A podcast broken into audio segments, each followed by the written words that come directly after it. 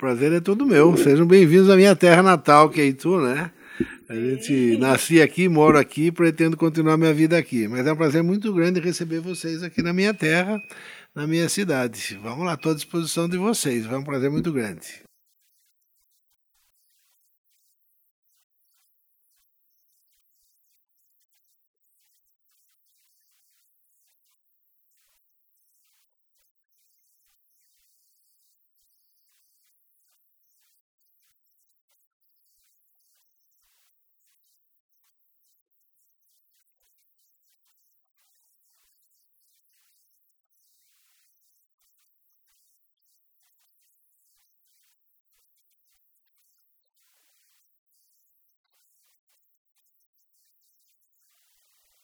Bom, vamos lá.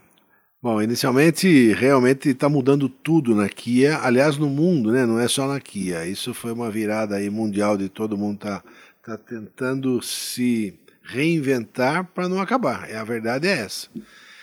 Eu já vivi um outro momento de mudança na Kia. Nós iniciamos as operações no Brasil em 1992 e eu me lembro perfeitamente o logotipo da Kia era uma fábrica com chaminé soltando fumaça. Azulzinho. É Aquilo na época todo mundo queria mostrar, isso significava produção, significava que a empresa ia indo bem, que estava fornecendo, é, produzindo bem, vamos falar assim. E logo depois eles resolveram tirar o chaminézinho de lá, porque já começou a pegar mal perante o meio ambiente, a, sobre o, com o mundo, né? E nesse momento eles mudaram para aquela oval vermelha que é o Kia. E agora a Kia está se reinventando totalmente com todos os produtos e partindo para uma. Eles chamam de uma empresa voltada para mobilidade e não mais para a produção de veículos. Os veículos hoje, para serem produzidos, têm que, têm que utilizar materiais recicláveis, não podem poluir, tem que ser uma, uma, uma tecnologia limpa. Só para você ter uma noção, cada Stonic que foi lançado agora com motor híbrido no Brasil tem que usar sete garrafas PET no interior do carro, no, no tecido dos bancos.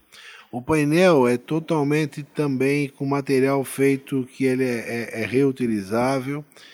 Então, está mudando completamente tudo, tudo, tudo na Kia. Começaram pelo logo, o logo é simplesmente uma maneira de comunicar ao público que está mudando, tá certo? Fizeram um lançamento com um show de drone na Coreia, foi maravilhoso o lançamento. E agora nós vamos começar a colher os frutos dessas mudanças aqui no país. Nós lançamos esse mês aqui o Kia Stonic, que é um carro híbrido com motor 1.0 da geração K, é um três cilindros turbo GDI e, e híbrido. Infelizmente, não conseguimos fazer volume até agora porque recebemos muito poucas unidades. Primeiro, porque não tinha chip, segundo, porque não tem aço, depois não tem container, depois não tem navio, Aí, aí uma, um transit time coreano que era sempre foi 32 dias de, de, da Coreia até aqui o Brasil, nós chegamos a receber navio com 95 dias de transit time. Quer dizer, tudo atrapalhado. Eu digo que o setor automotivo mundial vive a pandemia do setor automotivo, automotivo nesse momento. Está muito difícil para todo mundo. Isso não é Kia, isso são todas as marcas. É um problema de logística, então está tá muito complicado em tudo isso. Mas são momentos que a gente está vivendo e que temos que passar, né? Fazer o quê?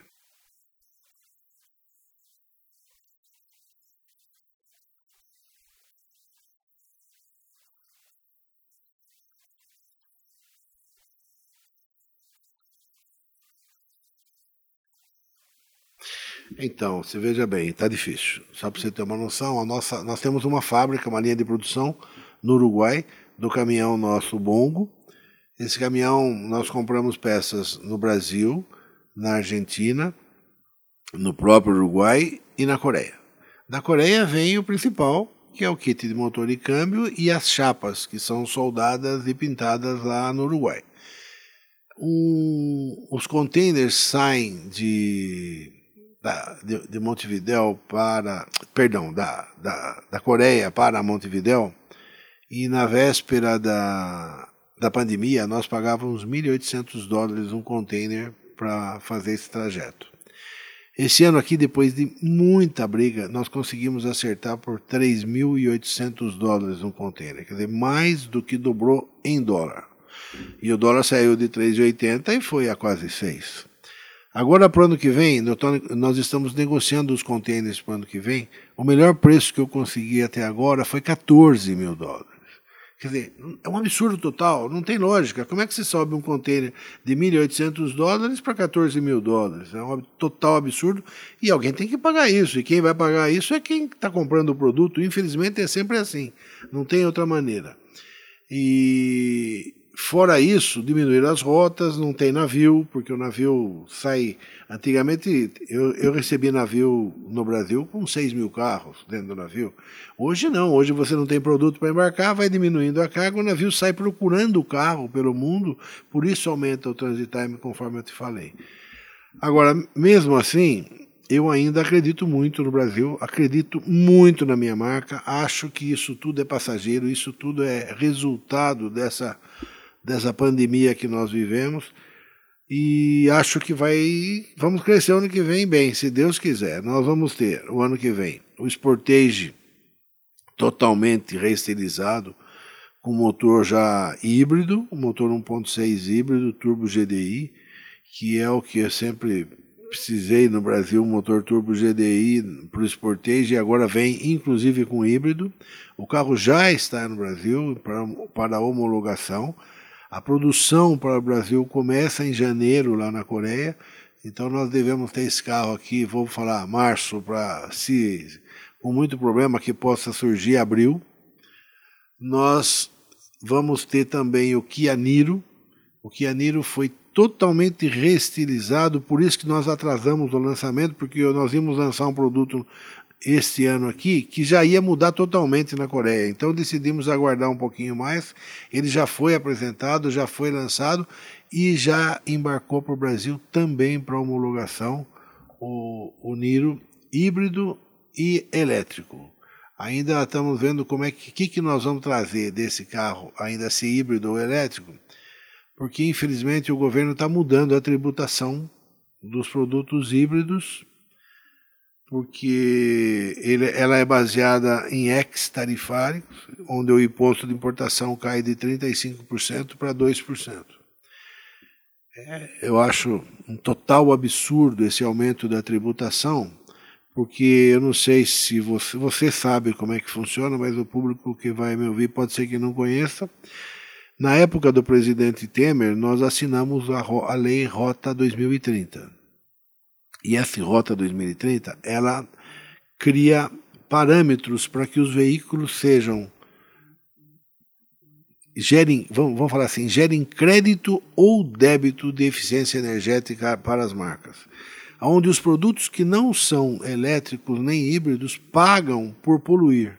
Cada um paga um valor dependendo do tipo de motor, do tipo de poluição que esse carro faz. Então, os carros a gasolina, ou mesmo flex, sem essa nova tecnologia, dão débitos de eficiência energética para cada marca. E a gente pretende pagar esses débitos com os híbridos ou elétricos. O híbrido gera menos créditos e o elétrico mais créditos. Agora, o carro é bem mais caro lá fora, porque a tecnologia é mais cara. Se eu vou pagar o imposto de importação mais caro, eu não vou conseguir vender esse carro. Então fica muito difícil a gente conseguir uma maneira de pagar esses débitos que são gerados aí pela eficiência energética. Então eu acho um total absurdo isso é voltar agora a falar em alíquota de importação maior para esse tipo de produto. Mas vivemos aqui no Brasil, não sabemos o que vai acontecer ano que vem e vamos aguardar o que, que sai até o final do ano, porque essa lei que está sendo alterada deve entrar em vigor dia 1 de janeiro. Aí a gente para para pensar como é que fica o Brasil ano que vem, né? Com todas essas mudanças aí, com uma eleição polarizada entre esquerda e direita, que ninguém sabe o que vai acontecer, infelizmente. Fala-se em uma terceira via aí, não sei se a terceira via vai ter condição de, de, de vencer essa, essa eleição, ou um dos dois lados, ou, ou esquerda ou direita. Então, nessa dúvida, eu não sou político, não, não pretendo me meter com isso, nem comentar, não sei quem vai ganhar a eleição, não tenho esse, essa, essa veia aí política na família, graças a Deus, nunca mexemos, mexemos com isso, mas a verdade é uma só, nessa incerteza toda o dólar vai voltar a subir. Ninguém tem dúvida disso. Os bancos todos estão trabalhando já com dólar acima de seis reais o dólar. Então, se você pega um dólar de seis reais para o ano que vem, com falta de produto, e com esse problema do aumento da tributação, não me pergunte como é que vai ser ano que vem, porque eu não sei planejar. Eu não consigo planejar, não sei como os grandes, os grandes fabricantes de veículos estão conseguindo essa, essa, esse planejamento, porque eles também mexem com dólar, né? Não adianta a gente pensar que porque fabrica no Brasil que o dólar não, não mexe. Isso hoje já é totalmente em verdade. Vamos ver como é que vão ser esse, esse país para o ano que vem. É difícil, desculpa, eu não tenho muito o que falar para você, porque a gente não sabe como vai ser o ano. É, é uma incógnita total.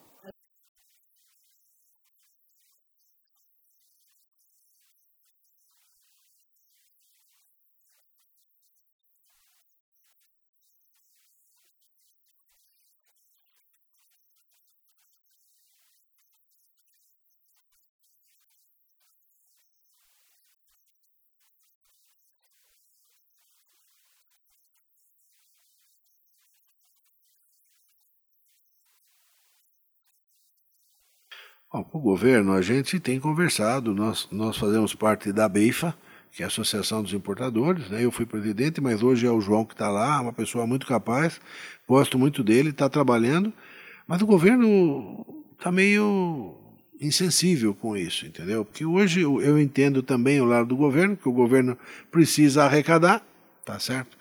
Como o nosso produto, é, é, essa diferença de alíquota é feita em cima do ex-tarifário, vem com a conversa de que existe no Brasil produto já fabricado híbrido, então não pode mais ter um, um regime de exceção para o híbrido, porque já tem carro fabricado no Brasil, só que as fábricas que tem no Brasil, que na realidade é uma só, ela não consegue atender o mercado brasileiro e não, não consegue atender isso.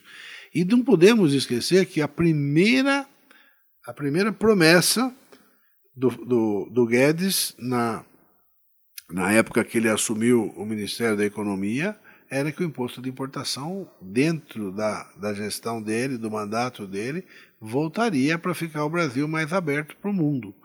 Então, se é o momento agora, tá certo? Está 35%.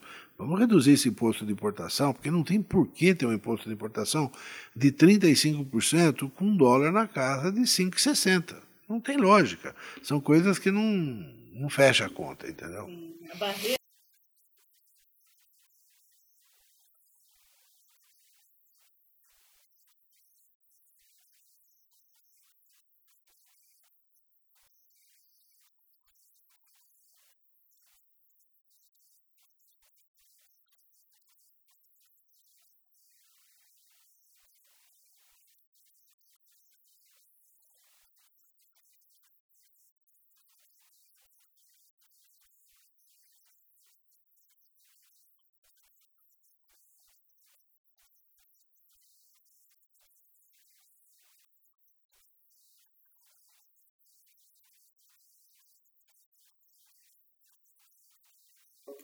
Maravilhoso, maravilhoso.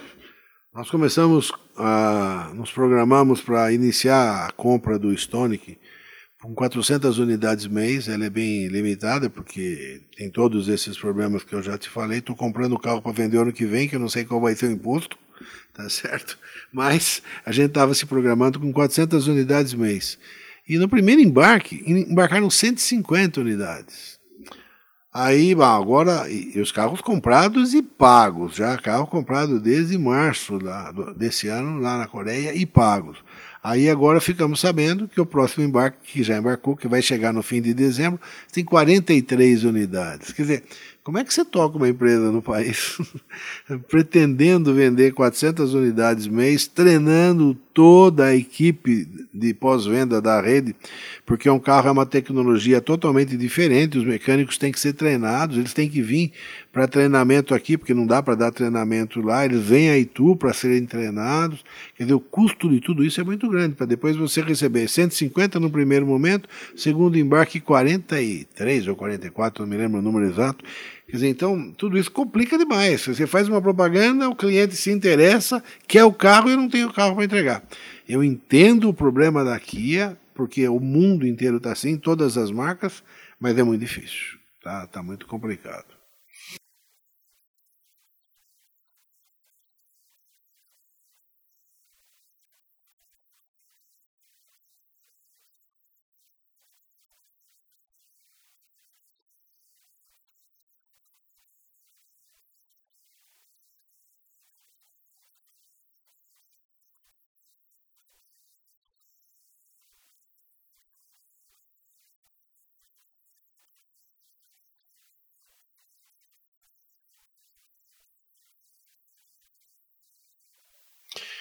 Veja bem, eu, o meu feeling é que o mercado brasileiro é para carro híbrido.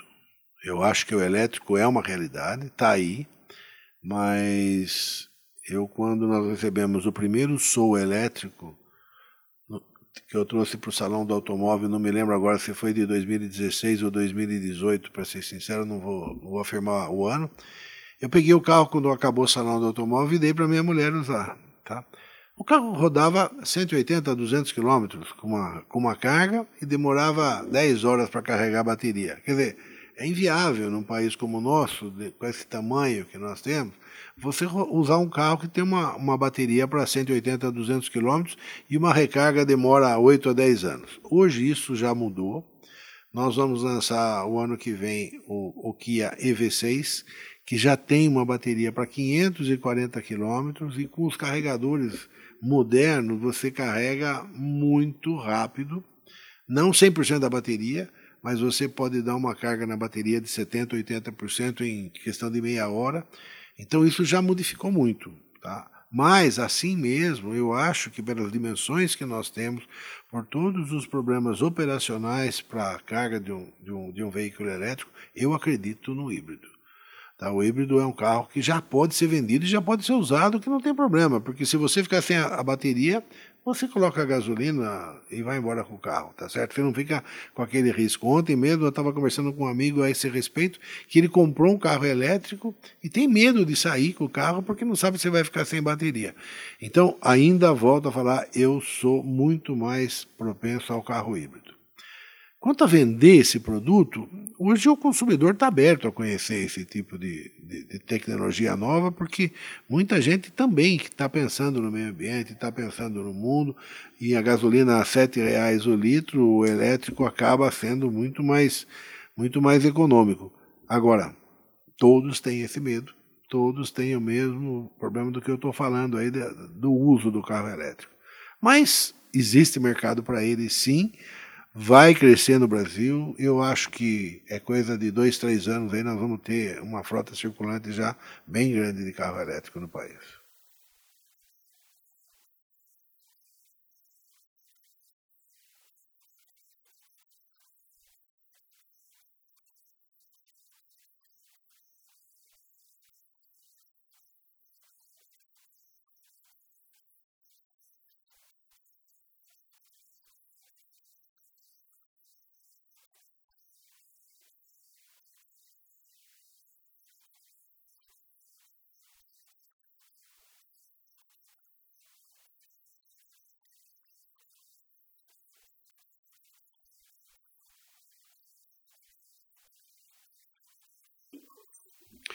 Olha, está mudando tudo, né? Como nós já sabemos, o mundo está mudando e não, não é diferente numa, numa concessionária, tá certo? Hoje o treinamento mudou totalmente, até porque se ele não souber operar um carro elétrico num pós-venda, o mecânico pode morrer, tá certo? Porque essas baterias aí para mais quilometragem, elas são muito potentes e a pessoa, se não souber trabalhar, ela pode levar um choque e, e vinha a falecer. Então é muito importante, nós não faturamos um carro híbrido para o concessionário que não venha a ser treinado. Isso é ponto pacífico, é obrigação nossa de treinar e dele de mandar o, o mecânico dele para ser treinado. Então isso já está funcionando assim. Agora, uma rede de uma, um concessionário hoje tem que botar na cabeça que o mundo mudou e hoje tudo é digital. Quer dizer, hoje até propaganda, os preços de propaganda com os volumes de venda hoje estão completamente fora da realidade. A gente é obrigado a trabalhar única e exclusivamente com digital. Então, você trabalhando com digital, ele precisa aprender a trabalhar com digital. Não adianta. Hoje você fala de Facebook, Instagram, não sei o que, todo mundo quer falar disso. Hoje, essas, essas pessoas aí que são influencers digitais né, estão na moda agora. Então, mudou tudo. Quer dizer, a pessoa tem que se adaptar. Agora, será que no jeito que estão fazendo hoje é a maneira correta para daqui para frente? Tudo está mudando e eu acho que muita coisa ainda nova vai aparecer para mudar muito. Eu não estou consciente que o que está aí é o que vai para ficar, não. Inclusive tecnologia, podem surgir outras tecnologias aí para mudar do elétrico, do híbrido, alguma coisa nova ainda vem aí. Estamos na jornada. Ah, ainda né? estamos. O jogo não acabou.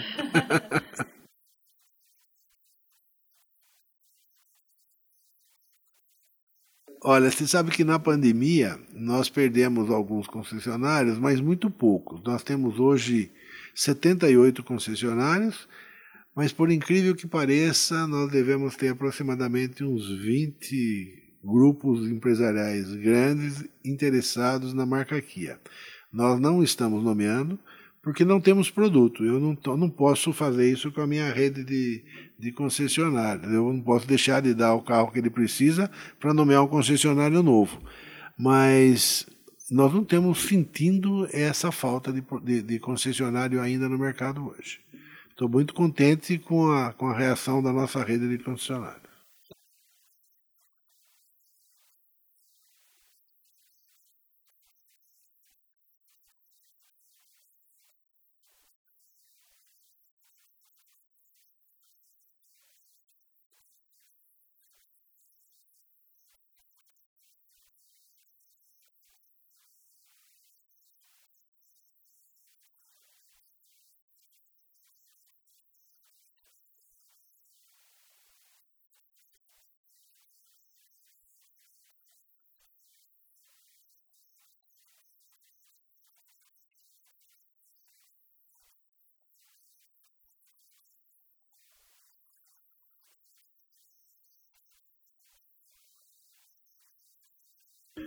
Não, não.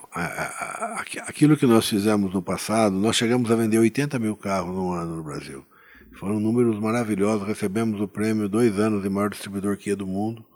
Então, foi uma época maravilhosa para mim, mas eu não posso ficar pensando nela. Eu preciso pensar em voltar a ter aquele número lá, tá certo? Infelizmente, aquele inovar alto lá quase nos matou. Nós, nós fomos extremamente prejudicados, porque o governo deu uma cota baseado num mínimo, aonde a cota foi o mesmo critério para uma marca premium que tinha uma loja só na Avenida Europa, com a Kia que tinha 180 concessionários no Brasil. Então eu recebia o máximo de importação fora da, dos 30 pontos adicionais de IPI, era o mesmo com uma Ferrari da vida, com uma uma marca premium qualquer aí. Então foi terrível para nós. Eu achei que a gente ia parar. Graças a Deus as coisas caminharam, andaram, caíram absurdamente. Hoje, é que se falou, os nossos números de market share hoje são, são ridículos, eu posso dizer isso. Mas os clientes da marca são fiéis porque adoram o produto, adoram o design, adoram a tecnologia, confiam na garantia do produto. A rede também sabe disso, a rede está muito aberta a investir, a, a continuar no negócio. Então eu acho que nós vamos buscar um número melhor, sim.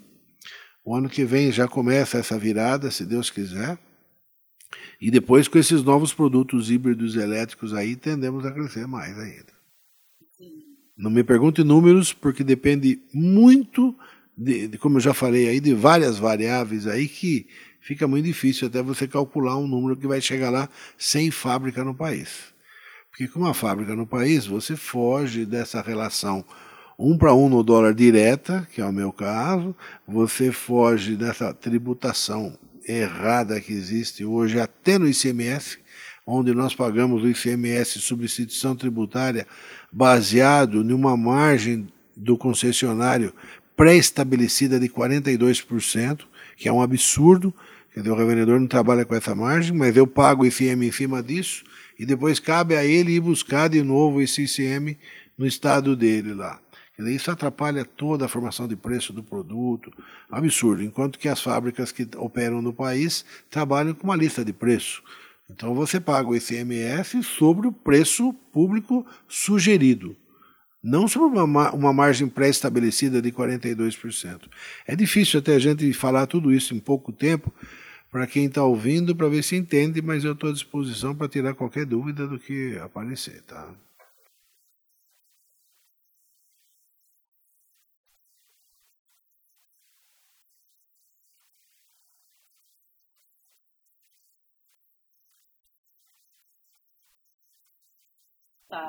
Uma das, não, foi a mais prejudicada, porque a nossa, o nosso volume era maior e nós tivemos uma cota igualzinho às, às marcas de uma lojinha. Então, fomos a mais, a mais, a mais prejudicada, sem dúvida.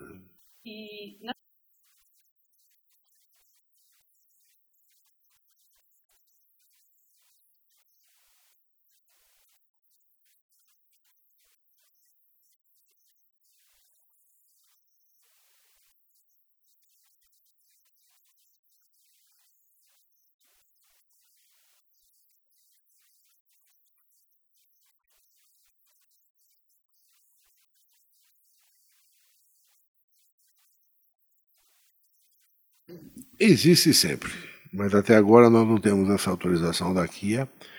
Eu acho que a Kia uma hora vem para o país, sabe? Eles devem ter uma fábrica grande no país. E, mas até agora eu não consegui autorização para ter a minha fábrica no país. Eu consegui autorização para ter a minha fábrica no Uruguai, fora do Brasil, onde nós fazemos o caminhão já. Acho que há 12 anos que nós estamos produzindo o caminhão lá. Vai indo muito bem. E gostaria de ter, mas até agora não tem autorização do fabricante e eu sozinho não posso fazer. Né?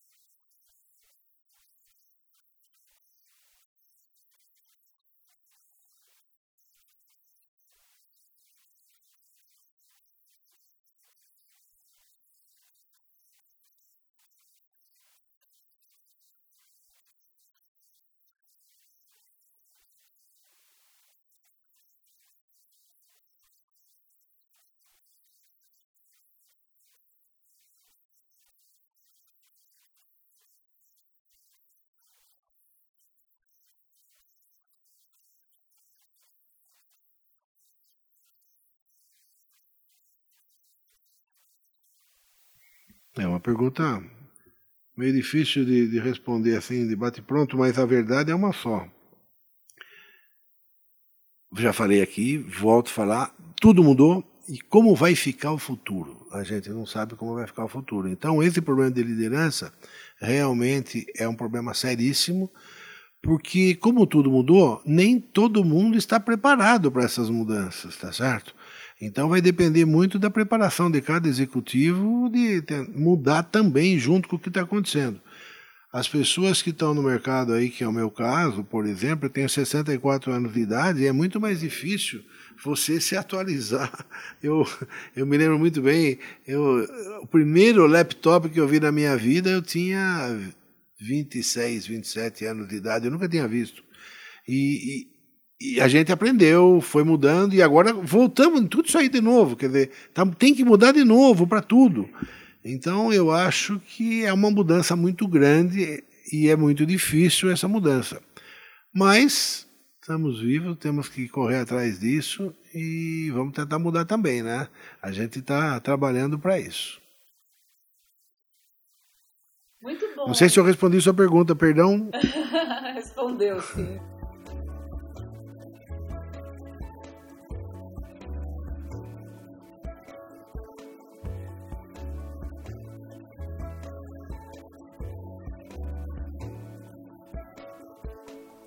O prazer é meu, você está na minha terra. É verdade, é verdade. Não, é- exatamente. Muito obrigado pela presença de vocês aqui na nossa terrinha aqui. Muito obrigado pela oportunidade.